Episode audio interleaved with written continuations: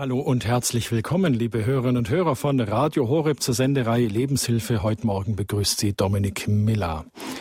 Wenn Sie verheiratet sind, dann sind Sie womöglich vertraut mit der Gefühlsschwankung aus Sehnsucht nach Unabhängigkeit und der Furcht vor Einsamkeit. Oder Sie kennen diese Spannung aus der Sehnsucht nach Nähe und gleichzeitiger Furcht vor Abhängigkeit. Das beißt sich ja irgendwie. Fliehen oder klammern. All das, das steckt ja in jedem von uns, mal stärker, mal schwächer ausgeprägt. Und das sind typische Angstreaktionen, wenn man mit Nähe und Distanz nicht so richtig umzugehen weiß. Vielleicht sind Sie ein Paar, das durch die Verhältnisse strukturell sehr viel Nähe erlebt, also zum Beispiel wenn Sie beide im selben Betrieb arbeiten oder die Kinder aus dem Haus sind oder beide schon in Rente und Pension sind und sich ein bisschen auf der Pelle sitzen. Oder Sie sind ein Paar, das gezwungenermaßen auf Distanz lebt, zum Beispiel durch die berufsbedingte Wochenendehe. Also viele müssen ja wirklich viele Kilometer pendeln, dann ist der Ehepartner nur am Wochenende da. Ja, oder wenn ein Partner gerade sehr, sehr viele Überstunden leisten muss über einen längeren Zeitraum, dann sind sie gezwungenermaßen auf Distanz. Nähe und Distanz in der Partnerschaft, das ist das Thema unserer heutigen Lebenshilfe. Man könnte das Thema auch nennen, ich möchte eins sein mit dir, aber komme nicht zu nahe. Ein Dichter hat diese Spannung in sehr schöne Worte gekleidet. Liebt einander, aber macht die Liebe nicht zur Fessel. Lasst sie eher ein wogendes Meer zwischen den Ufern eurer Seelen sein.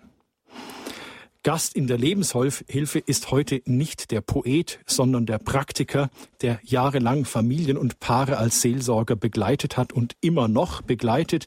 Guten Morgen und herzlich willkommen in der Lebenshilfe, Pater Elmar Busse. Ich grüße Sie. Jetzt müsste eigentlich der Pater Busse antworten.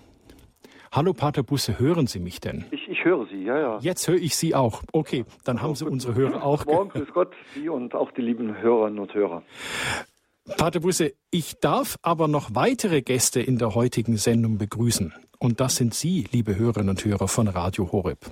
Und Ihnen sind diejenigen, die unser heutiges Thema Nähe und Distanz in der Partnerschaft nämlich direkt betrifft.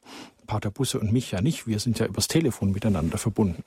Uns interessiert, wie Sie diese Spannung zwischen Nähe und Distanz erleben, aushalten durchhalten und meistern. Uns interessiert aber auch, woran Sie ja in diesem wogenden Meer, von dem der äh, Dichter vorhin gesprochen hat, wie Sie in diesem wogenden Meer zwischen den Seelen scheitern, straucheln oder auch verzweifeln.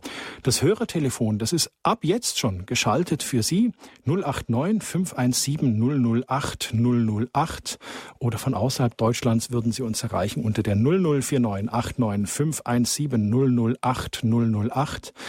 Unser Thema heute in der Lebenshilfe. Ich möchte eins sein mit dir, aber komm mir nicht zu nahe von der Nähe und Distanz in der Partnerschaft. Wir sind im Gespräch mit dem Schönstadtpater Elmar Busse. Pater Busse, seit wie vielen Jahren arbeiten Sie eigentlich mit Ehepaaren und Paaren und Brautpaaren zusammen? Gut, normalerweise ist das ja so ein Feld, was in der Fahrseelsorge auch vorkommt. Also ich war, bin 1980 zum Priester geweiht worden in Erfurt war da von 83 bis 90 Pfarrer in Ohrdorf im Thüringer Wald. Aber da hielt sich das noch in Grenzen. Eigentlich erst viel später, dann ab 1992, bin ich speziell in die äh, Familienarbeit und Paararbeit eingestiegen. Das ist ja ein Schwerpunkt der Schönstadt-Spiritualität und wir Schönstadt-Patres haben uns auch auf dieses Gebiet ein Stück spezialisiert. Und da wurde es natürlich dann spannend. Andererseits wieder auch schön, wenn man da so Paare begleitet über mehrere Jahre äh, und sieht, was da an Beziehungsqualität wächst.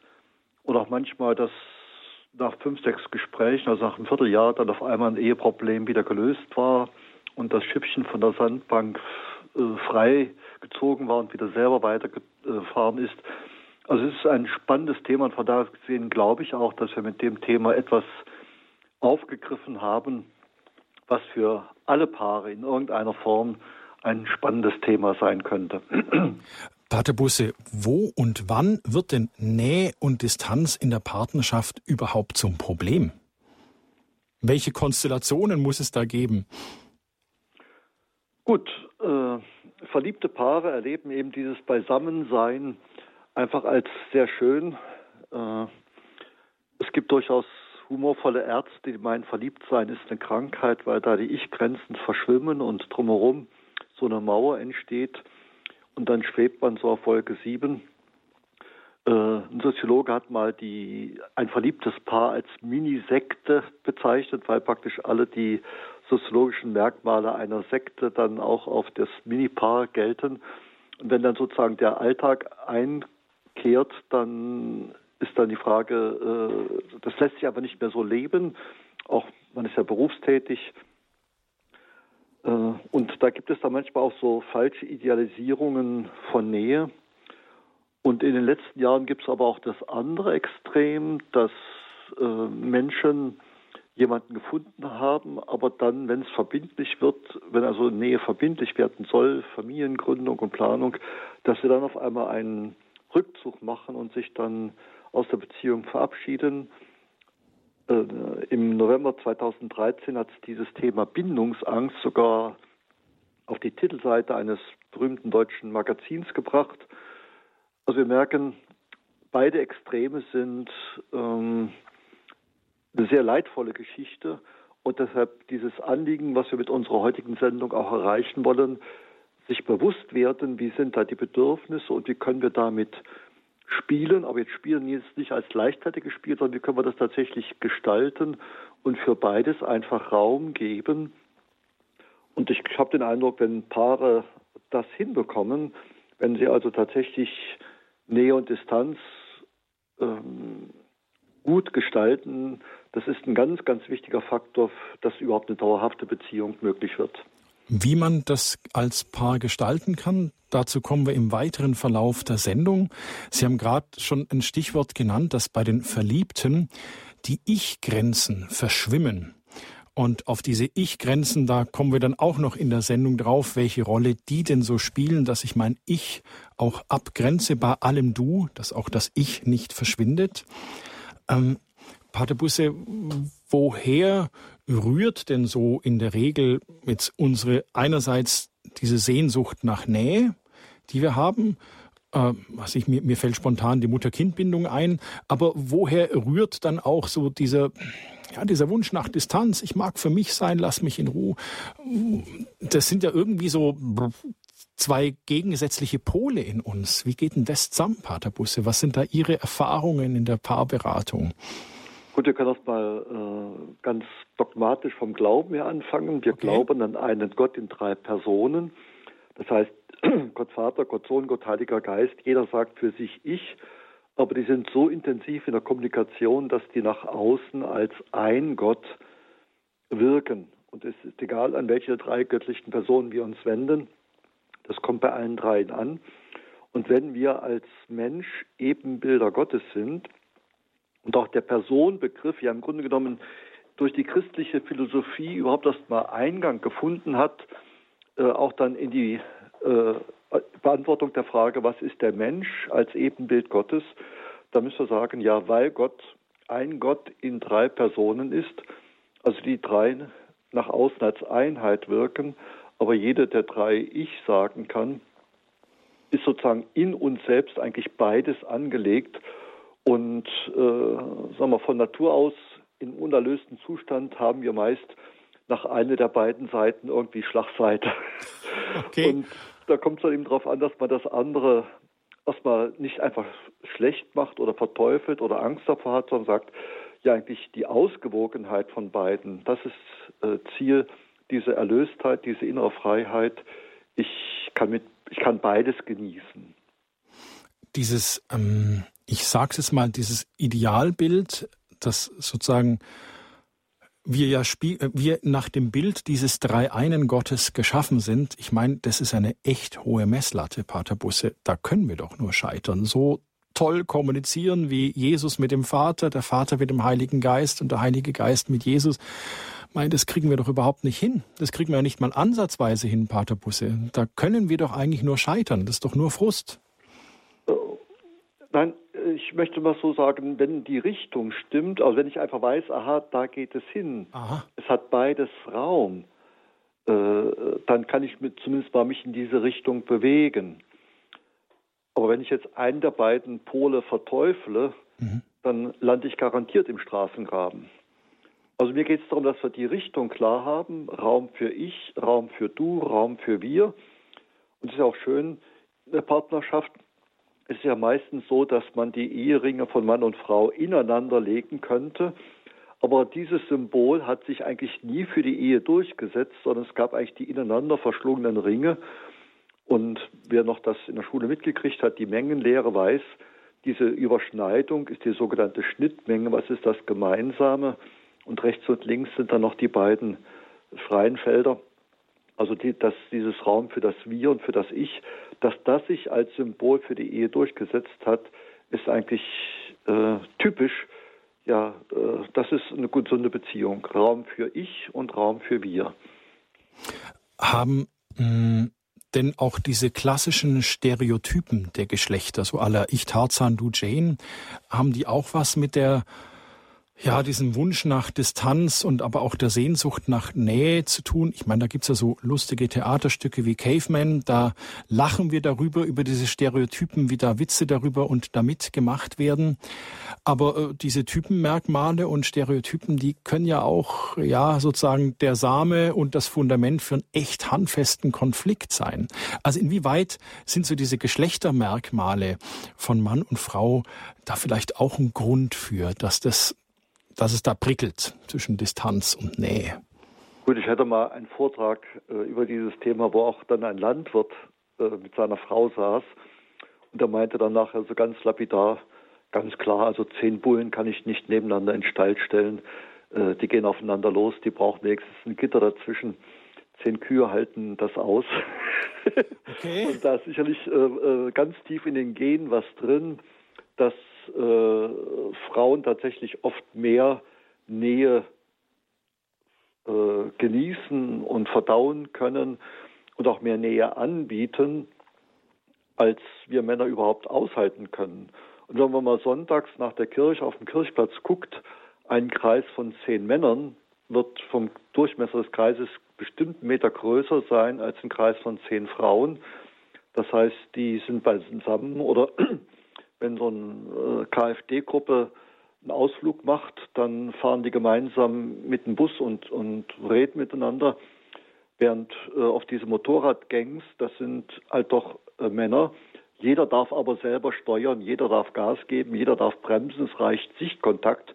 Und trotzdem sagen diese Motorradgruppen, wir haben zusammen einen Ausflug gemacht, aber jeder steuert selber. Und das bringt es eigentlich sehr schön zum Ausdruck. Wobei Sie schon recht bemerken, es wäre also fatal, wenn man das jetzt dermaßen überzeichnet, dass man nicht auch sagt, es gibt durchaus auch Männer, die unwahrscheinlich viel Nähe äh, genießen können und auch Nähe anbieten. Ich denke auch an viele äh, Männer, die in Pflegeberufen tätig sind. Das sind vom Typ her genau solche, die das eigentlich äh, gut hinbekommen und die auch das als ihre Stärke erkennen. Und dann gibt es natürlich auch manche Frauen, die sehr spröd und introvertiert sind und wo man das, was man als Klischee sonst den Männern zuordnet, dann durchaus auch für diese Frauen gilt. Aber sicherlich, wenn man mal so eine statistische Erhebung machen würde und meinetwegen so 10.000 Frauen, 10.000 Männer untersuchen würde, würde man wahrscheinlich doch dahin kommen, dass im Durchschnitt die Männer eigentlich mehr diejenigen sind, die mehr Raum fürs Ich brauchen und die Frauen eigentlich dann mehr Sehnsucht nach dem Wir, nach Nähe äh, haben. Sie hören die Lebenshilfe bei Radio Horeb. Unser Sendungstitel heute, ich möchte eins sein mit dir, aber komm mir nicht zu nahe von der Nähe und Distanz in der Partnerschaft. Sind, wir sind im Gespräch mit dem Familienseelsorger der Schönstadtbewegung und Paarberater Pater Elmar Busse. Mm, Sie können uns anrufen in der Sendung und Ihre Fragen auch stellen oder vielleicht Ihre Erfahrungen von Distanz und Nähe in der Partnerschaft. Der eine oder andere Hörer ist ja vielleicht verheiratet von Ihnen und hat da vielleicht Erfahrungen damit gemacht. Das würde uns interessieren, wie Sie Erfolg hatten in der Partnerschaft oder haben oder auch woran sie immer wieder scheitern, aber was ihnen dann wieder rausgeholfen hat. Das würde uns interessieren. Das Hörertelefon, das ist besetzt unter der 089 517 008 008. Können Sie sich einklinken in unsere Sendung und da Nähe zu uns bekommen und nicht die Distanz des Hörers, sondern wirklich rein in die Sendung und Nähe haben. Pater Busse, aus dem Tierreich, da kennen wir ja den Begriff der Symbiose. Darunter versteht man das Zusammenleben zweier Lebens Lebewesen verschiedener Arten zum beiderseitigen Vorteil. Das Bild einer Ehe, wie es so in romantischen Filmen oder Büchern kommuniziert wird, das hat ja auch schon fast symbiotische Züge. Warum klappt es im Film, aber selten in der Wirklichkeit? Welchem Irrtum sitzen wir da auf? Gut, äh, wenn man mal von einem Höhepunkt oft äh, ehelichen Erlebens ausgeht, also der körperlichen Vereinigung, dann beschreiben ja manche tatsächlich so ein ozeanisches Gefühl, wo diese Ich-Grenzen verschwimmen und so eine Art Unendlichkeitsgefühl kommt. Und wenn man sozusagen diese Ekstase oder dieses Glück als schön erlebt und wir kennen es ja vom Dr. Faust, verweile doch, du bist so schön, dann möchte man das dann verlängern. Aber wir wissen es von den Alpen, ein Gipfel ist eine Spitze und danach geht es erstmal wieder äh, runter. Also äh, das ist als Platon einfach nicht äh, durchzuhalten, durchzuleben. Äh, also dass man einfach dann äh, das andere, was eben auch dazu gehört, nur als äh, defizitär dann definiert und sich immer nur nach so etwas sehnt, da bleibt dann tatsächlich wenig Raum für dieses auch für die Einsamkeit, die zwangsläufig auch zu uns Menschen dazugehört, eben damit wir äh, Ich sagen können. Dass wir uns eben nicht nur allein über die Beziehung definieren, wobei ich das häufig erlebt habe, wenn ich ein paar neue kennenlerne und die sich vorstellen, dann spricht der Mann über seinen Beruf und die Frau über die Familie. Also ich erlebe das immer wieder, dass Frauen sich über ihre Beziehungen definieren wenn sie verheiratet sind und Männer oft über ihren Beruf. Wenn wir mal zurückgucken in den Schöpfungsbericht, ja. als Adam erwachte, sah er die Welt, als Eva erwachte, sah sie Adam. Also sehr poetisch da ausgedrückt.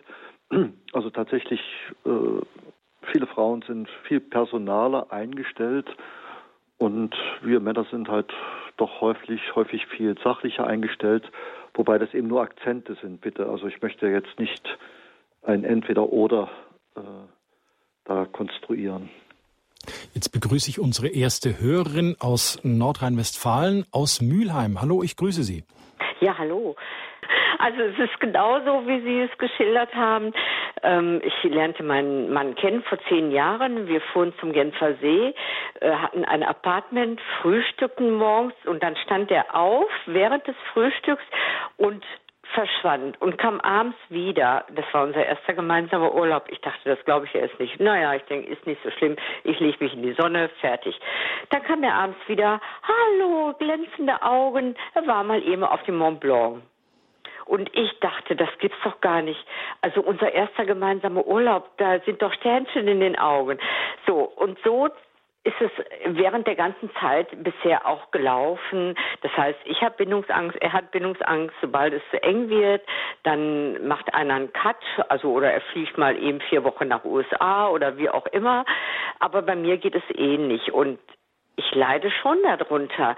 Und er auch. Also wenn er dann vier Wochen nach USA fährt, dann ist er ganz traurig und hat diese äh, I miss you, I miss you, ne? Und ähm, ich finde, es ist unglaublich schwierig. Mittlerweile bin ich auch dem Glauben zugewandt, dank Radio Horeb. Und der hilft mir und lässt es auch erkennen, was unser Problem ist.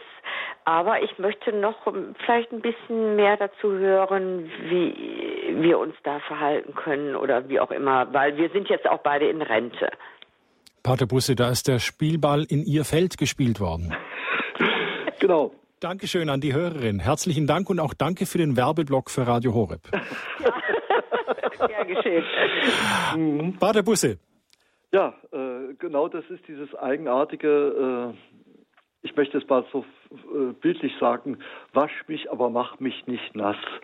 Also wasch mich, also ich formuliere ein Ziel, ich formuliere einen Wunsch, aber mach mich nicht nass.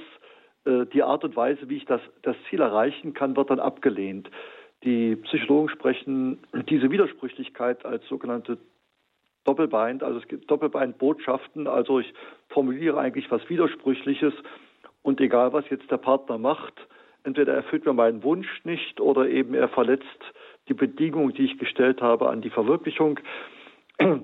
Äh, und diese widersprüchlichen Botschaften irritieren natürlich in der Partnerschaft und können auch manchmal anderen regelrecht zerstören. Also, das, also es gibt ja, wenn man mal so die Scheidungsopfer äh, begleitet, das ist ein dermaßen Schmerz, ein dermaßen Verlust an Selbstwertgefühl, eben weil der andere sich ja mal eben für einen entschieden hat. Also ich denke noch mit 16 äh, bei einem Tanzabend gab es mal dann Damenwahl und eben das junge Mädchen, das mir gefallen hat, die kam bei der Damenwahl auf mich zu. Das hat meinem Selbstwertgefühl einfach sehr gut getan. Also wenn andere sich für uns entscheiden und signalisieren, du bist mir wichtig und für dich habe ich mich entschieden, das gehört einfach zu unserem Selbstwert mit Gefühl. Und deshalb ist ja auch das, was Gott versucht, dem Einzelnen immer wieder zu signalisieren, du bist meine Lieblingsbeschäftigung. Ich wende mich dir so zu, als ob es nur dich gäbe. Das baut unser Selbstwertgefühl auf. Die Frage ist tatsächlich, äh, wie ist das jetzt mit, mit Nähe? Äh, eben diese Angst vor äh, Abhängigkeit und äh, Angst, dass sozusagen jemand mir die Freiheit beschneiden könnte, dies halt doch sehr ausgeprägt. Interessanterweise hat schon 1961 ein Psychologe, der Fritz Riemann, ein Buch geschrieben, Vier Grundformen der Angst. Das ist inzwischen der 41. Auflage und über 900.000 Exemplare verkauft. Und da äh, definiert er anhand von Krankheitsnamen dann so Tendenzen. Sie hatten sie ganz am Anfang der Sendung auch erwähnt. Er spricht vom depressiven Typ, der die Sehnsucht nach Verschmelzung hat, aber eben Angst vorm Verlassenwerden, die Angst vor der Selbstwertung, das wird als Ungeborgenheit und Isolierung erlebt. Und der andere Pol, eben der sogenannte schizoide Typ, Sehnsucht nach Freiheit und Unabhängigkeit, die Angst vor Selbsthingabe wird als Ich-Verlust und als Abhängigkeit erlebt. Das ist also jetzt kein äh, psychologisches Fachbuch, aber für psychologisch interessierte Leserschaft ist es gedacht. Und wenn man mal diese Auflagen höher anschaut, dann merkt man, wie wichtig es für scheinbar doch ganz, ganz viele Leser war, sich damit vertraut zu machen. Aber jetzt birgt ja, ich bleibe mal beim Beispiel unserer Hörerin, ähm, der Mann, der am ersten gemeinsamen Urlaubstag sich erstmal aufmacht und einen Berg besteigt und ähm, eigentlich sich nicht mitteilt. Ähm, wie geht das dann zusammen? Ja, oder aber andererseits auch äh, na, im langen Urlaub, wenn er auswärts ist, äh, auf Geschäftsreise zu, zurückruft und sagt, ich vermisse dich. Ja, wie wie kann ein Paar damit umgehen? Ich meine, es lässt sich ja manchmal einfach nicht verhindern, dass ich weg muss, aber ich kann ja auch nichts gegen meine Gefühle tun, dass ich jetzt diese Sehnsucht habe, ich will da auf den Berg hoch, aber meine Frau ist einfach überhaupt keine Bergsteigerin, die kann damit nichts anfangen, aber ich möchte da hoch. Wie, wie, wie kann man das zusammenbringen als Paar? Wie kann daraus eine, eine fruchtbare ja, Wachstumsbeziehung werden? Gut, ich glaube, das, das Erste, äh, und da würde ich auch sagen, kriegt der Mann jetzt von mir die gelbe Karte als Schiedsrichter, okay. äh, das nicht kommuniziert zu haben, was er vorhat, äh, das finde ich tatsächlich sehr, sehr schwierig. Aber da haben wir mal das Stichwort Kommunikation mal als erstes im mhm, Feld. Mhm. Also ich glaube schon, dieses die eigenen Bedürfnisse kommunizieren, denn wenn ich sozusagen mich nur verhalte, das Verhalten ist ja verschieden interpretierbar. Es gibt ja da so bei diesen Weiterbildungen mal eine Situation, wo ein Mann wegläuft, also wird erst nur das gezeigt und dann kriegt man mit, dass da ein Blumenkasten runterfällt oder eine andere Situation, er hat vorher jemanden überfallen oder eine andere Situation, äh, da haben welche ihn bedroht. Also das Weglaufen allein sagt da überhaupt noch nichts über das Motiv aus. Verstehe. Und aus dem Grund ist es so wichtig, dass ich sozusagen das kommuniziere, was ist jetzt mein Motiv? Denn wenn jetzt jemand eigentlich äh, gut Nähe anbietet und auch Nähe aushält und erlebt, der Partner läuft weg, äh, das ist ja so irritierend. Und äh, was eben leider häufig vorkommt, dass man sagt, aha, wenn du auf Distanz gehst, dann liebst du mich nicht mehr. Also das wäre mir schon ganz wichtig, dass man diesen, diese Verbindung, was natürlich durchaus auch sein kann, ja, dass man eben aus mangelnder Liebe oder nicht mehr Liebe dann mehr auf Distanz geht. Aber normalerweise ist unbedingt, also ist äh, Sehnsucht nach Distanz nicht unbedingt gleichbedeutend mit Verlust an Liebe.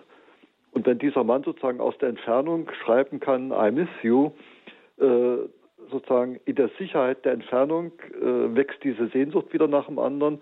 Und wir merken, das ist oft so ein Pulsieren von Nähe und Distanz. Es gibt ja in Deutschland etliche tausend Fernbeziehungen. Ich kenne auch ein Ehepaar, da arbeitet sie in Moskau und er in Berlin. Die Kinder sind groß. Wobei sie noch sagt, wenn ich von Moskau nach Berlin fliege, das ist äh, schneller, als wenn ich von München nach Berlin fahre. äh, mehr oder weniger berufstätig bedingt, äh, wenn tatsächlich das so von beiden akzeptiert ist und beide sich sicher sind, aha, das ist halt unser Stil, äh, dann können die eine solche Ehe führen, wobei ihm andere sagen, das ist für mich keine Ehe, ja. Sie haben da gerade gesagt, das ist nicht unser Stil oder das ist unser Stil. Wie kann ein Paar, ich bleibe, die Hörerin verzeiht es mir, aber da hat sie einfach jetzt auch ein gutes Beispiel gebracht. Ähm, wie kann ein Paar sozusagen vom ersten gemeinsamen schönen Urlaub an da auch einen Stil entwickeln? Ja, wie sie einfach mit diesem mit diesem Pulsieren, so haben Sie es gesagt, zwischen Nähe und Distanz, wie man damit umgeht. Wie gelingt es hier, einen Stil zu entwickeln miteinander, mit dem beide auch gut leben können? Gut, das braucht natürlich auch ganz viele Experimente und ich habe auch den Eindruck, je klarer sich der Einzelne geworden ist, äh, wie es ihm geht, äh, desto weniger irritierend ist sein Verhalten für den anderen. Können Sie da, wie, wie meinen Sie das, je klarer es einem wird, wie es ihm geht? Ich weiß doch, wie es mir geht, Pater Busse. Ich fühle mich gut, ich sitze hier im Studio, es ist warm. Ähm, ich weiß doch, wie es mir geht. Oder etwa nicht? Gut, die Frage ist jetzt in dem Fall, äh, wie ist das jetzt mit der Beziehung äh, zu Ihrer Ehefrau? Also der Robinson Crusoe ist tatsächlich, den, den haben wir alle mal so als Kinder gern gelesen und davon geschwärmt, das auch äh, zu machen. Aber diese Sehnsucht nach eben dem Freitag, dass er endlich ein Lebewesen hat, mit dem er sich austauschen kann, die steckt halt doch, doch drin, ja. Und äh, deshalb diese Erwartungen, was wünsche ich mir von dir und was bin ich auch bereit zu geben, dass das also kommuniziert wird. Ich denke an ein, an sich ein glückliches Ehepaar, die haben sehr früh sich von zu Hause abgenabelt. Jeder war dann auch äh, viele Jahre selbstständig. Dann haben sie Ende 20 geheiratet und haben dann ein Leben auch als Paar äh, mit vielen Reisen geführt, weil das mit dem Kinderkrieg nicht klappte. Und dann kriegt es auf einmal kurz hintereinander vier Kinder und alle Freunde haben gefragt, wie haltet ihr denn das aus, wenn man euren früheren Lebensstil kennt und jetzt so dieses angekettet sein und dann haben die ganz locker gesagt, es hatte alles seine Zeit. Also wir, wir hatten diese Zeit des Ich-Sagens, nachdem wir von zu Hause ausgezogen waren. Dann hatten wir unsere Zeit eben der Partnerschaft, der Zweisamkeit. Und jetzt ist eben die Kinderphase dran. Und wenn die Kinder aus dem Haus sind, dann haben wir wieder die Zweisamkeit. Also ich merke einfach, dass dieses, äh, äh also auch die ganze Lebenszeit im Blick haben. Und äh, gibt es ja dann im Buch Quelle diese schöne Stelle, dass alles seine Zeit hat. Und ich merke auch das andere, wenn jemand aus der Geborgenheit der eigenen Familie gleich rüberschlittet in die eigene Ehe. Das war in der DDR so, dass man ja gar keine Wohnung kriegte und dass manche geheiratet haben, um nur von zu Hause auszuziehen. Und das hat oft ganz schön geknirscht, weil die praktisch das gar nicht in dem Sinne erlebt haben. Selbstständig sein, sich um alles kümmern, Verantwortung übernehmen. Und dann haben die sich auch gegenseitig überfordert, weil sie gleichsam so dieses familiäre Leben, da gibt es immer jemanden, der mir die Sachen macht oder mir das Essen macht und äh, wo man dann eigentlich an den anderen hohe Ansprüche gestellt hat, weil man das nicht gelernt hat, mal alles selbst zu machen. Also ich habe den Eindruck, so dieses, diese Lebensphasen, äh, dass es dafür Raum gibt und natürlich auch nochmal die kurzfristigeren Rhythmen. Äh, ich merke jetzt gerade jetzt meinetwegen bei Landwirten, die zusammen da die Landwirtschaft betreiben oder meinetwegen so Familienbetriebe, Tischlerei, Schlosserei. Ich denke an meine Schwester, die war viele Jahre Sekretärin meines Schwagers, aber die hat sich auch die Freiheit genommen und er hat ihr auch die Freiheit gelassen. Dann ist sie zweimal im Jahr mit ihren Freundinnen drei Tage weggefahren. Und einmal meinte er so ein bisschen so äh, salopp flapsig, wenn sie dann wiederkommt, hat sie so glänzende Augen, die hat sie nie bei mir. Das stimmt zwar nicht, aber ähm, einfach dieses Spiel von Nähe und Distanz ist schon, glaube ich, wichtig. Und wir können es in jedem Bahnhof auch erleben, dass diese Wiedersehensfreude, also wenn ich sozusagen den Unterschied erlebe, vorher bist du weg und jetzt bist du da, äh, diese Wiedersehensfreude, ich möchte es mal etwas drastisch formulieren, manchmal sogar sich finden schöner als das sich haben, weil man dann äh, sich eigentlich auch schnell wieder aneinander gewöhnen könnte. Ne? Sie hören die Lebenshilfe bei Radio Horeb. Es ist kurz nach halb elf. Ich möchte eins sein mit dir, aber komm mir nicht zu nahe von der Nähe und Distanz in der Partnerschaft. Wir sind im Gespräch mit dem Familienseelsorger Pater Elmar Busse und Sie, liebe Hörerinnen und Hörer, sind natürlich eingeladen, Ihre Fragen zu stellen und Ihre Beispiele zu erzählen, wo es bei Ihnen Nähe und Distanz in der Partnerschaft gibt, wo es hakt, aber wo es auch wunderbar klappt, wo das Finden auch immer wieder schöner ist als das Haben von diesem ja, Pulsieren in der Partnerschaft. Das würde uns interessieren. Das Hörertelefon, das ist für Sie bereit 089 517 008 008. Und jetzt hören wir etwas Musik.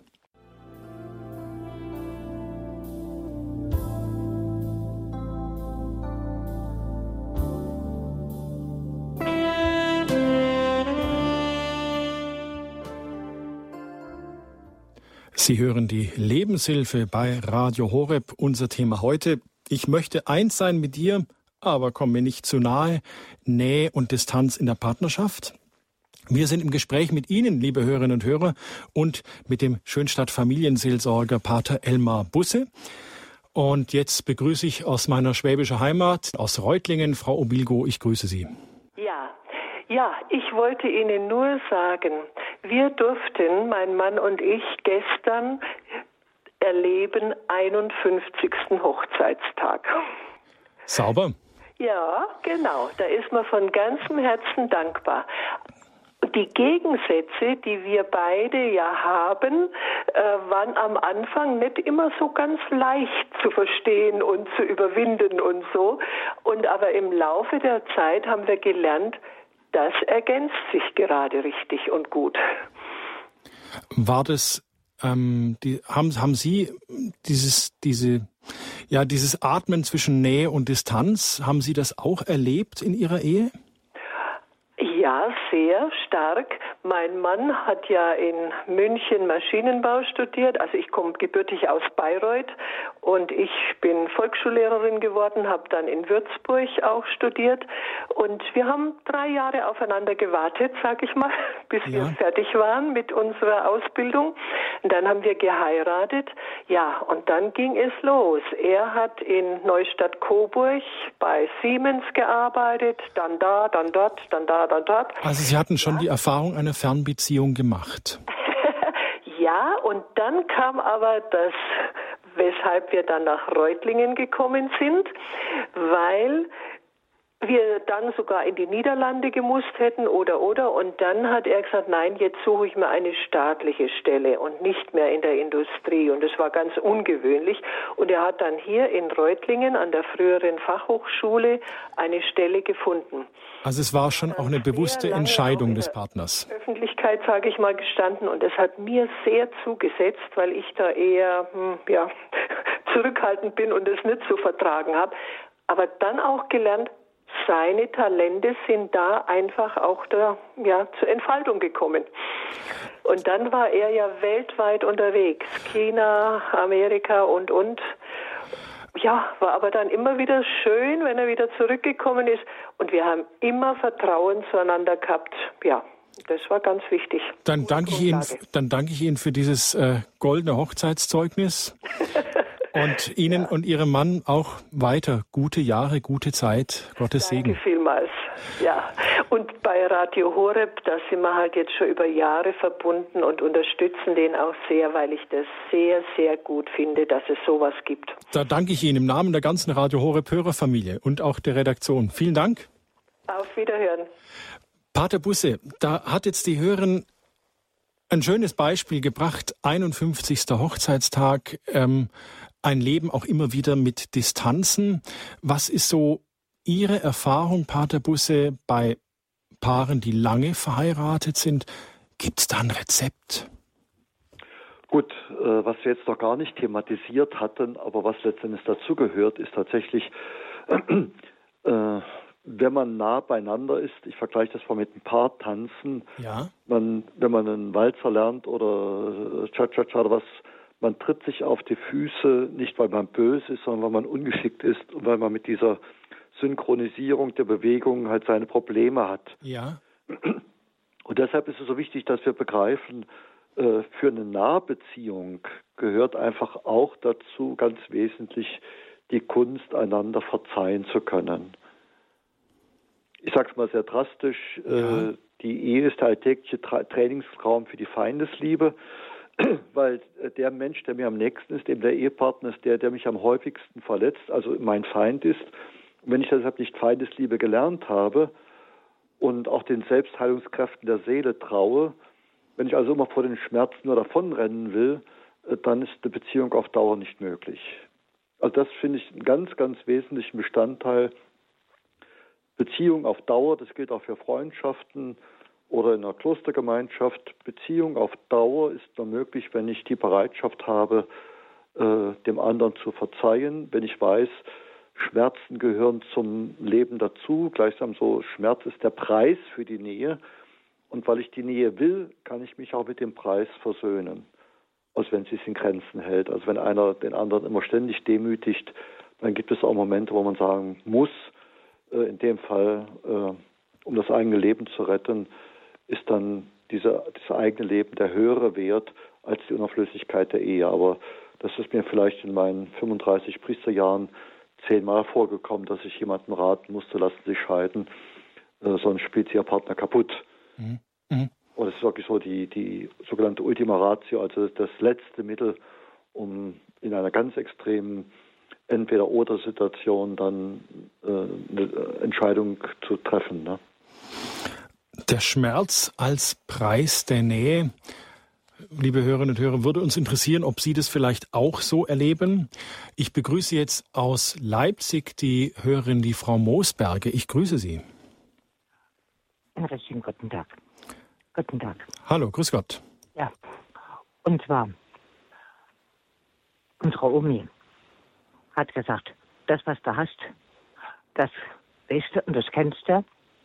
Und deshalb den nur nicht klunkern mit den Augen mit den Herzensaugen nach dahin und dorthin. Denn somit ist der Ehebruch schon, schon im Herzen, schon im Herzen, wenn du mit den Augen klunkern gehst. Und die Männer vergessen leider über das Ganze, dass die Frauen Jesus haben und Gott Vater vor den Augen. Und die sind die allergrößten Konkurrenten und, und die Geschwister, die sich untereinander stärken die sich ganz einfach untereinander stärken. In Liebe und in Dankbarkeit. Das wollte ich noch ganz kurz sagen. Dankeschön, Frau Moosberger. Ein Gruß nach Leipzig.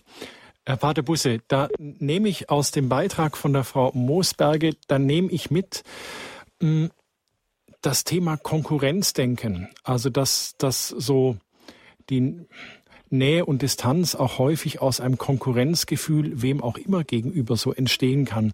Wie kann da ein Ehepaar auch Klärung und Klarheit schaffen, dass man sagt, ich gehöre nur dir, aber schau her, ich habe ja auch noch meine Familie und meine, meine Brüder, meine Schwestern etc., aber du bist mein Mann oder du bist meine geliebte Frau.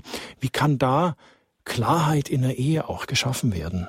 Und es ist interessant, Jesus sagt da vergleichsweise wenig über die Ehe, aber was für ihn ganz, ganz wichtig ist, wenn er sagt, darum wird der Mann Vater und Mutter verlassen und seiner Frau anhangen und die beiden werden ein Fleisch werden. Also dieses Verlassen gehört gleichsam als Voraussetzung dafür, dass überhaupt eine Ehe möglich wird, dazu. Noch einmal, die Ehe ist das Sakrament, nicht die Familie. Mhm. Und ich äh, habe das wiederholte Mal erlebt, wenn also einer der beiden sich nicht von zu Hause genügend lösen kann, dann wird das dann schwierig. Also Dreiecksbeziehung, Vierecksbeziehung, das ist nie gut. Ja, ich denke an einen Landwirt, wo dann seine Mutter, wenn die Schwiegertochter gekocht hatte, dann immer rumgemeckert hat Und es ist natürlich klar, wenn die Oma übers Essen meckert, dann können auch die Kinder da einstimmen in den Chor der Oma.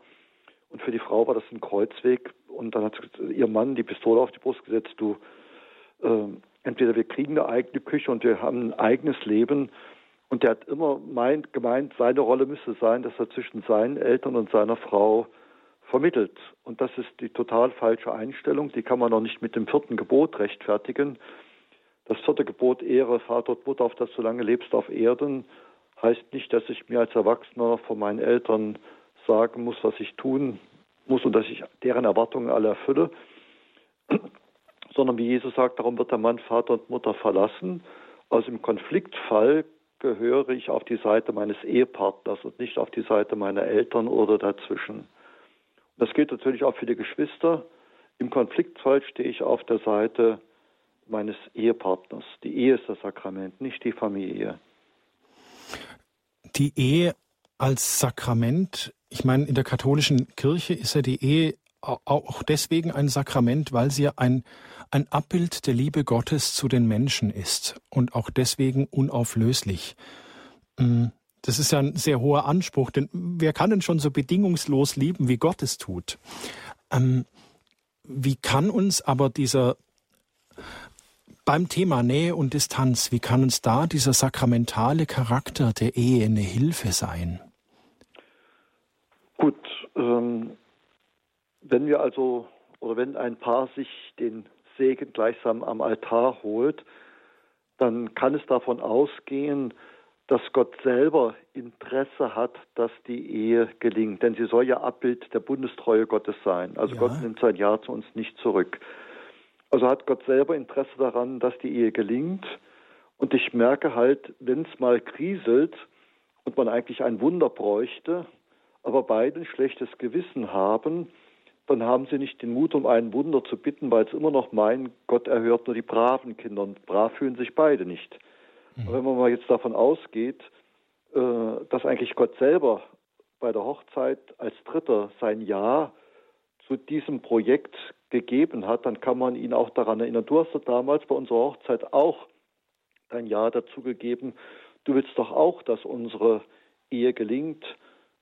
Also ein Mitbruder hat das mal so formuliert, Ehe ist die Abkürzung von einer und eine und in der Mitte ist der Herr. Und wenn der Herr fehlt, dann ist es nur äh, äh. Und äh, ich merke einfach dieses sich rückbesinnen, äh, dass man sozusagen auf den Titel des Jahres Gottes beim bei der kirchlichen Trauung, dass man Gott daran erinnert, du hast doch damals auch dein Ja gegeben, dass das gelingt. Ich habe mal äh, eine sehr bildhafte Interpretation geliefert. Bei der Hochzeit bekommt jedes Paar so ein Bündel Lazarus-Gutscheine geschenkt. Also der Lazarus war ja schon gestorben und hat schon gestunken. Und es gibt durchaus Momente auch in der Ehe, wo man meint, die Beziehung sei gestorben und ich kann dich nicht mehr riechen. Und ein Lazarus-Gutschein heißt jetzt, ich bin an dem Punkt angekommen und lieber Gott, jetzt möchte ich diesen Gutschein bei dir einlösen. Also ein Gutschein ist ja nur ein Stückchen bunt bedrucktes Papier. Und wie viel Wert das hat, kriegt man erst mit, wenn man den Gutschein einlöst. Und so glaube ich auch, dass man diesen Lazarus-Gutschein bei Gott einlöst, sagt du, wir beide sind jetzt mit unserem äh, Krisenmanagement irgendwie am Ende, wir kommen nicht weiter, wir tappen immer wieder in dieselbe Falle und drehen uns im Kreis, verletzen uns und die Hoffnung schwindet. Bitte lass ein Wunder geschehen und schenk uns einfach die fehlende Kompetenz oder schenk uns jemand, der uns da raushilft aus dieser Falle. Und diesen Mut von Gott, ein Wunder zu erbitten, weil er bei der Hochzeit Ja gesagt hat, äh, da merke ich ganz deutlich, dass tatsächlich die, das Sakrament Lebenshilfe ist und nicht nur eine goldene Fessel.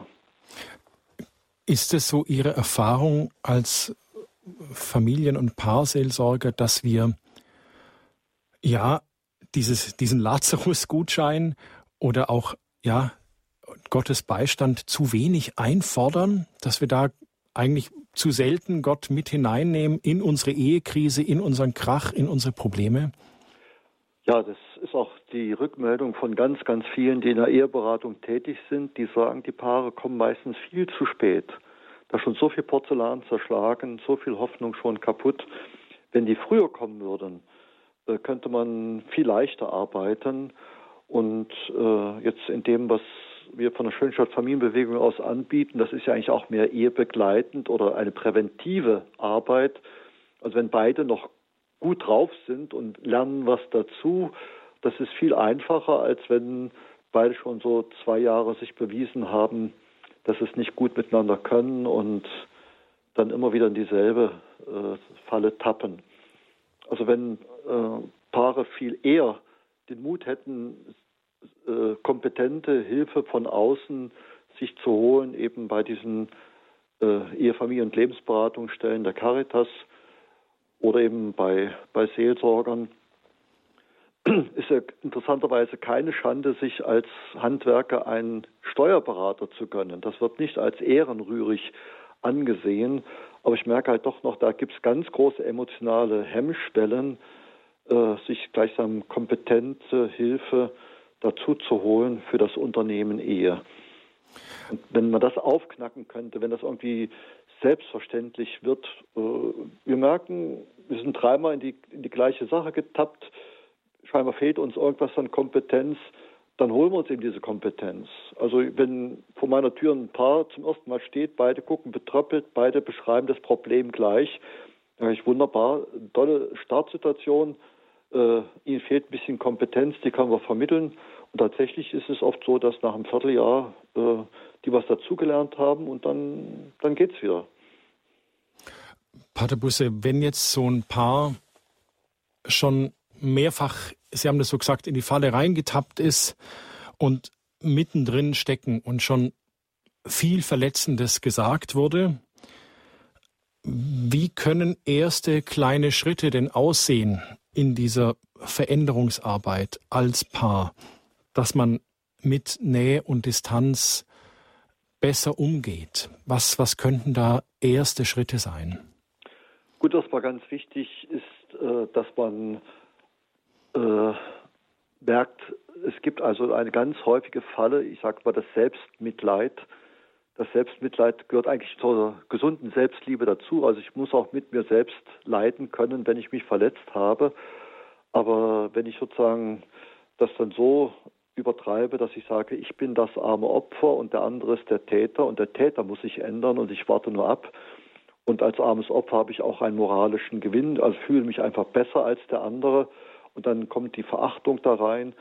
Also dass man diese, ähm, diese Falle des Selbstmitleids und diese Scheinidentität, ich bin das arme Opfer von, dass man das überwindet und, und einfach sich eingesteht, an einer Situation sind immer beide beteiligt. Also es gibt einfach dieses Schlüssel-Schloss-Phänomen und ich wundere mich auch manchmal, wie viel stabile, schlechte Ehen es gibt, wo sich also dieses Schlüssel-Schloss-Phänomen einfach gut eingespielt hat, aber beide leiden darunter. Also einer Täter, andere Opfer. Ja, ja, ja, ja. Mhm. Also ich denke so an ein Paar, ja, er fühlt sich von ihr immer bevormundet und dominiert und sie klagt darüber, äh, dass er keine Entscheidungen trifft und dass sie nicht drei Kinder hat, sondern vier. Und als sie dann auf einmal gelernt, äh, dass dann, dann doch, als er dann gelernt hat, Dinge zu entscheiden und auch da sich durchzusetzen, war es ihr auch erstmal im Moment nicht recht, weil sie das überhaupt nicht kannte von ihm. Das hat also wieder Ängste ausgelöst und es hat also dann zwei, drei Jahre gedauert. Äh, und dann am Ende war sie ganz glücklich und sagt, jetzt kann ich mich anlehnen, ohne die Angst zu haben, dass er umfällt. Mhm. Ja, also das. Ähm, Machen wir an der Stelle mal einen kurzen Stopp mit den kleinen Schritten, weil hier klingelt das Telefon richtig heftig. Und da möchte ich unsere Hörer auch nicht zu kurz kommen lassen. Aus Neuss begrüße ich jetzt die Frau Hilgers. Ich grüße Sie. Ja, hallo, guten Morgen. Guten Morgen. Ich bin ganz begeistert von der Sendung. Ich sehe so im Spiegelbild mein Leben. Wir sind 50 Jahre in diesem Jahr verheiratet. Als ich meinen Mann kennenlernte, ich war sehr mm, schüchtern und zurückhaltend und er war im Sport aktiv und äh, er hat dann vorgegeben, was alles gemacht wurde, was wir im Urlaub gemacht haben, mit den Kindern. Äh, alles ging nur um den Sport. Das war seine Heimat. Er hatte äh, durch den Krieg bedingt keinen Vater. Und ich habe es auch mit Begeisterung alles mitgemacht. dann waren die Silberhochzeit, die Kinder gingen beide aus dem Haus. Da waren wir zwei alleine. Und dann habe ich mir überlegt, das kann jetzt nicht alles sein, dass ich mein Leben lang mal hinter meinem Mann herlaufe. Und habe dann Exerzitien mitgemacht, Schweigeexerzitien. Und die haben mir, da habe ich die Kraft bekommen, meinem Mann zu sagen, dass ich eigentlich auch noch was anderes schön fände. Außer nach Hause, ich war so stark, ich habe es ihm gesagt, der ist fast vom Hocker gefallen, äh, konnte das gar nicht verstehen, dass mir irgendwas fehlte. Und dann hat er geschluckt und dann äh, habe ich dann mit einer Wallfahrt begonnen. Ein paar Tage nur. Und dann habe ich jedes Jahr, ich sage, ich möchte dieses Jahr wieder fahren, im nächsten Jahr wieder. Ich möchte gerne ein paar Tage raus, was anderes sehen, das tun, was ich gerne tue. Und das ist gewachsen. Äh, das war nachher, erst war das für ihn ganz schlimm, ne? Denn ich war ja mehr oder weniger seine Haushälterin, sag ich jetzt mal, vor allen Dingen. Ne? Aber das andere konnte er gar nicht verstehen, dass ich da widersprach. Aber es, mit liebevollem Druck habe ich es weiter durchgezogen, weil ich einfach merkt, ich hole mir Kraft daraus. Ja, und bis heute, ich fahre jedes Jahr, das heißt nicht alleine, aber ohne ihn. Mittlerweile, ich habe alle Wallfahrten hinter mir. Mittlerweile fahre ich mit den Enkelkindern in Urlaub. Ich war dieses Jahr drei Wochen weg. Wir haben telefonieren, er ruft uns jeden Morgen und jeden Abend an. Es war eine wunderschöne Zeit, da wollte er mal mitfahren. Da sagten die Kinder, nein, Opa, wir wollen Urlaub haben. und äh, es läuft wunderbar. Und dann, wie ich wiederkam, wir sind sonst immer 14 Tage gefahren. Und dann habe ich gesagt, ich, die drei Wochen sind wunderbar, die letzte Woche ist die allerbeste ich möchte gern nächstes Jahr wieder drei Wochen fahren. Ja, sagt er, wenn du meinst. Das ist aber wirklich über die letzten 25 Jahre gewachsen. Immer ein bisschen mehr. Liebevoller Druck, sage ich immer. Dass er mich versteht, ich sage, ich muss es ihm auch manchmal einfach vor Augen stellen und sagen, guck mal, ich komme so glücklich wieder. Und das strahlt doch auch auf dich aus. Das kann doch nicht sein, dass du mir das jetzt nicht gönnst. Er fuhr nämlich mit seinem Sportclub dann. Nachher hat er das entdeckt, dann fuhr er mit den Männern raus und die hatten auch ihre Freude. Er kam wieder. Früher musste ich dann immer fahren und die überall hin kutschieren. Und dann mussten sie selber dafür sorgen. Also der hat seine eigene Sportwallfahrt gemacht, sozusagen. ja, also wir haben wirklich gemerkt, wenn jeder seins, also so tief im Herzen, ich hatte das ja damals durch die Ehe alles aufgegeben. Ich war 17, wie ich ihn kennenlernte. Ja. Da ist man noch formbar und ich habe alles und später dann gemerkt, ich habe auch noch andere Wünsche. Aber Frau Helgers, da äh, haben, Sie, da haben Sie uns jetzt schon ein paar wichtige Impulse gegeben und wir hören ja schon im Hintergrund den Pater Busse lachen. Und da will ich jetzt mal den Pater Busse fragen, Pater Busse, wo haben Sie denn da lachen müssen? Danke, Frau Hilgers, und vielen ja, Dank für Ihre Erzählung und ja, ähm, für die nächsten 50 Jahre Gottes Segen weiter. Ja, danke schön. Behüt Sie Gott. Pater Busse. Ja, äh, mir kam die Assoziation, die Erinnerung, die Frau vom Roman Herzog hat mal gemeint, sie sei nicht die Nelke im Knopfloch ihres Mannes. Also Roman nur Herzog, so, der ehemalige Bundespräsident. Ja, ja, ja. Also die Dekoration, sondern die hat auch durchaus ihr Eigenleben entwickelt und hat dann so verschiedene Stiftungen und dann sich da engagiert. Ich glaube, genau das, äh, was uns jetzt äh, die Frau Neues erzählt hat, dieses Raum für das Ich und was sie auch sehr schön beschrieben hat, man wird auch wieder interessant füreinander, weil man was Unterschiedliches erlebt hat. Mhm. Ich kann mich erinnern, in meiner Schlosserzeit in Erfurt, da habe ich in einem Kirchenchor mitgesungen und die eine Familie mit zwei kleinen Kindern, die haben dann sich für einen Abend einen Babysitter besorgt und er ist zum Tischtennis gegangen und sie ist zum Kirchenchor gegangen. Jeder hat was anderes erlebt und dann hatte man wieder auch was, was wo man sich austauschen konnte ich möchte mal so einen Vergleich gebrauchen, wenn zwei Teiche, zwei Fischteiche die gleiche Höhe hätten, dann würde nichts mehr zwischen denen fließen.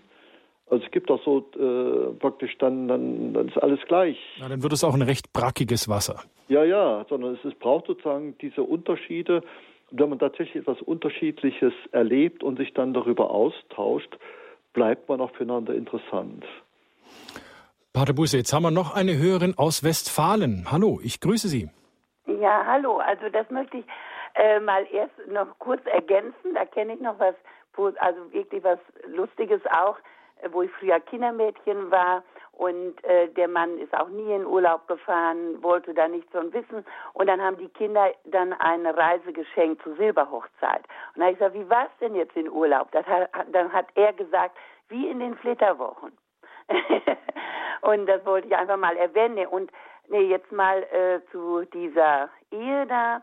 Ähm, also das finde ich auch, also meine Voraussetzung, ich bin auch Schönstädterin und äh, habe mich dann eben auch daran erinnert. Und vielleicht tut den Leuten das auch gut, die das hören. Also ich bin kein trauriger Mensch, bin leider geschieden. Das hat sich nun mal ergeben, aber das war wirklich hatte auch damit zu tun, was nun auch berichtet äh, wird. Und äh, aber meine die Voraussetzung ist schon mal, würde ich sagen, Glaube und der Heilige Geist nicht? Und dann auch wirklich zu erkennen und äh, Gott möchte auch, dass wir in der Wahrheit leben. So, und das äh, war so, wir hatten Brautkursus auch gemacht bei den Schönstädtern und äh, dann hat mir in der Beichte äh, der Pater gesagt, oh, das überlegen Sie sich nochmal. Also ähm, der hörte sehr viel auf seine Schwester. Aber da habe ich gedacht, das gibt's doch, das ist ja wohl unmöglich. Ja gut, diese Erfahrung musste ich dann auch machen. Also das äh, ist wirklich so, also wenn man merkt, dass ein Partner sich mehr hingezogen fühlt zu einer Mutter und, und glaubt die Schwester mehr, dann kann man diese Ehe abschminken, sofort.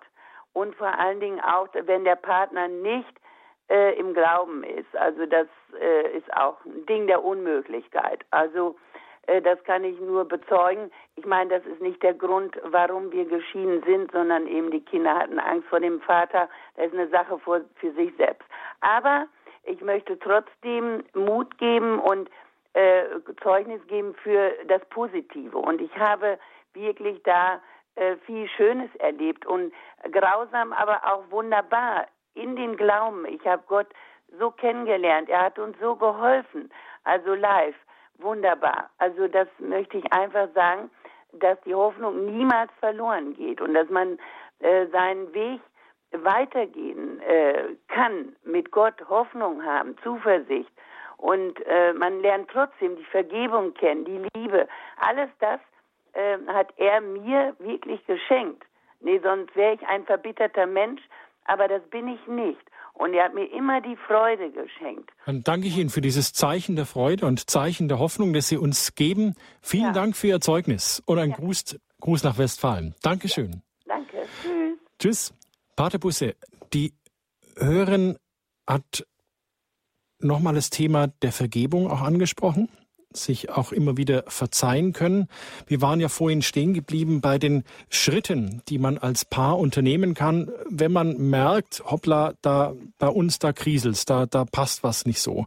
Ähm, wir hatten ja schon darüber gesprochen, dass der eine oder andere auch seine Opferrolle überwinden lernen muss. Sie hatten ja von diesem Schlüssel-Schloss-Prinzip gesprochen, dass der eine dann in der Täterrolle sich wohlfühlt, der andere in der Opferrolle und schau mal her, mir geht's ja so schlecht. Ähm, Immer wieder haben es jetzt auch Hörerinnen angesprochen. Signifikanterweise hat kein Hörer angerufen, aber das nur am Rande. Ähm, sich diese Auszeiten gönnen. Wie, wie, wie beurteilen Sie denn das, Paterbusse, dass man einfach mal ohne den Ehepartner Urlaub macht, mit den Enkeln wegfährt oder, äh, um bei der ersten Hörerin zu bleiben, da besteigt jetzt einer mal allein einen Berg? Gut, das ist genau dieses äh, Raum für das Ich-Sagen. Ja. Äh, solange das eben halt ein Rhythmus ist und eben dann immer wieder dann auch die Nähe gesucht wird, äh, solange ist das okay. Äh, aber wenn jemand sozusagen das eigene äh, zu exzessiv lebt, weil er einfach Nähe nicht aushält, da muss ich mal ganz krass sagen, es gibt tatsächlich heute auch ganz viele Menschen, die sind schlicht eher unfähig. Also praktisch extreme Bindungsangst, also da spricht man auch von Phobie. Bindungsphobie ist auch kirchlicherseits ein anerkannter Ehenichtigkeitsgrund. Gut, meistens kommt es ja gar nicht zu einer verbindlichen Beziehung, aber ich merke halt dann, äh, wenn man das ein paar Mal hintereinander erlebt, dass man meint, jetzt kommen wir in die Zielkarten der Hochzeit und dann auf einmal haut der andere ohne Kommentar ab. Das ist natürlich auch unwahrscheinlich irritierend und verletzend. Also dieses, äh, wenn ich Ferne suche, aber dann auch die Nähe genießen und gestalten kann, und da merke ich eben halt, wie wichtig es ist, äh, dass ich selber mich in mich in mir auskenne. Also es gibt ja diese alte griechische Tempelinschrift, erkenne dich selbst. Und ich merke einfach, je besser ich mich, meine Bedürfnisse kenne und benennen kann, desto leichter wird es auch dem Partner. Also ist es wichtig, diese Bedürfnisse, wenn ich sie für mich erkannt habe, horch mal, ich brauche das und das, das auch in der sozusagen richtigen Sprache dem anderen gegenüber zu formulieren? Ja, oder eben auch, dass ich ganz bewusst, aber das ist bewusst, also wenn ich dann auch sage, ja, ich habe das Bedürfnis, aber das schenke ich jetzt dir, also ich opfere das auf. Ich möchte mal sagen, wenn jemand seinen Hunger übergeht, wird er gereizt. Ja. Wenn er am Karfreitag oder am Aschermittwoch sagt, äh, klar, ich habe heute Hunger, aber ich will ganz bewusst fasten, dann ist dieses Bemühen, also ich bin Herr sozusagen über meine Bedürfnisse, dann heißt das nicht unbedingt, dass er dann gereizt sein muss. Aber die Voraussetzung ist erstmal, ich nehme das Bedürfnis bewusst wahr. Und ich merke halt, wenn jemand dann das analysieren anfängt, wir beide haben ein Problem, wenn du dich änderst, ist unser Problem gelöst und ich gebe dir gleich noch ein paar Tipps, wie du es am besten machen kannst. Nach diesem Strickmuster hat sich noch nie ein Problem in einer Partnerschaft gelöst. Nicht wirklich, ja. Mhm. Mm, Sie da kommt auch immer wieder das Thema Kommunikation rein. Ähm, Gibt es denn in einer Beziehung auch sowas wie eine Beziehungssprache, so eine Binnensprache in einer Beziehung, wie zwei sich so untereinander verständig, verständigen und auch verständlich machen? Gut, wir kennen ja aus dem Johannesevangelium, dass Jesus, also der Anfang vom Johannesevangelium, Jesus ist das Wort. Im Anfang war das Wort und das Wort war bei Gott. Und wir sagen, in Jesus hat sich Gott selbst offenbart. Und wenn wir also dann letztendlich äh, ihm ähnlich werden wollen, dann gehört sozusagen das sich selbst offenbaren, also sich selbst mitteilen, damit der andere weiß, was in mir vorgeht, gehört eigentlich ganz wesentlich mit äh, zu jeder Form von Gemeinschaft dazu. Ich muss selber sagen, ich habe da, äh, wenn ich auf meine ältere Schwester mehr gehört hätte, hätte ich mir manchen Umweg auch in der Ausbildung gespart.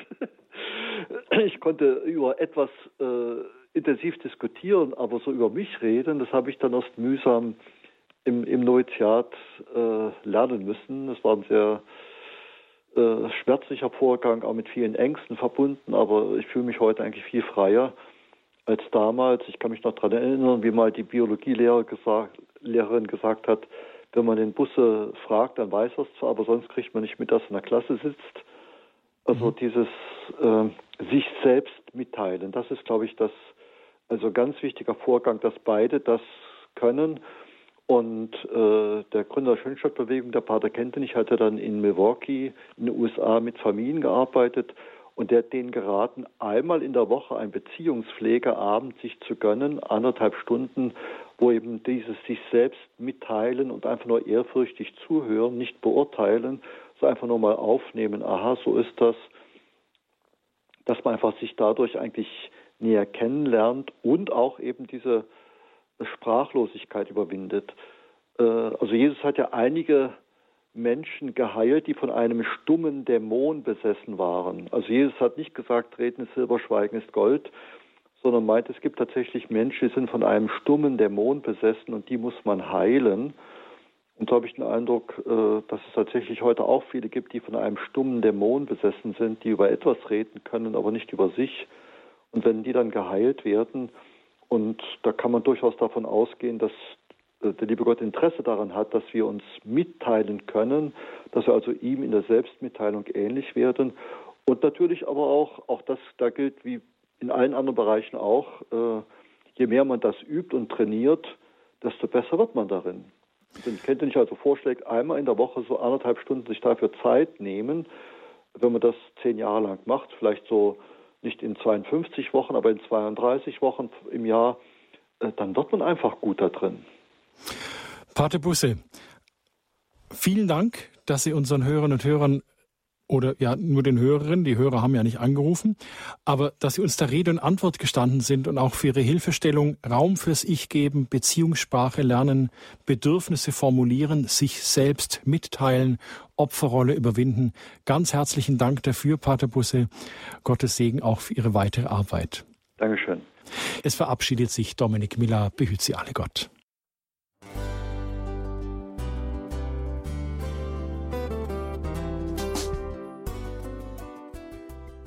Liebe Zuhörerinnen und Zuhörer, vielen Dank, dass Sie unser CD- und Podcast-Angebot in Anspruch nehmen. Wir freuen uns, dass unsere Sendungen auf diese Weise verbreitet werden. Dieser Dienst ist für Sie kostenlos. Für uns ist er allerdings mit einem nicht unerheblichen finanziellen Aufwand verbunden. Deshalb sind wir für jede Spende dankbar. Alle Bankverbindungen unserer Spendenkontos können Sie über unsere Homepage horeb.org unter dem Menüpunkt Spenden einsehen. Dort besteht auch die Möglichkeit, online zu spenden. Natürlich nach den neuesten Sicherheitsstandards. Sie können diese Informationen auch bei unserem Hörerservice unter der Telefonnummer 08328 921 110 erfragen. Ich wiederhole die Rufnummer 08328 921 110. Vergelt's Gott für Ihre Unterstützung. Ihr Pfarrer Kocher.